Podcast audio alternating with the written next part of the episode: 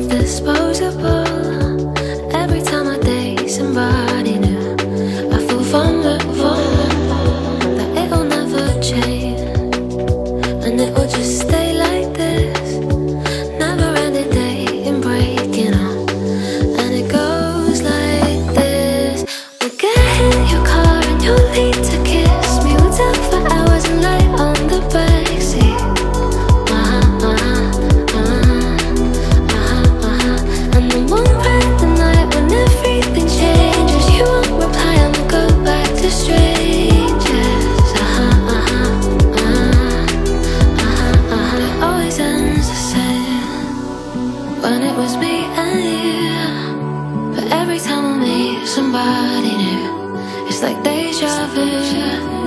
And when we spoke for months, what did you ever mean? How can they say that this is love?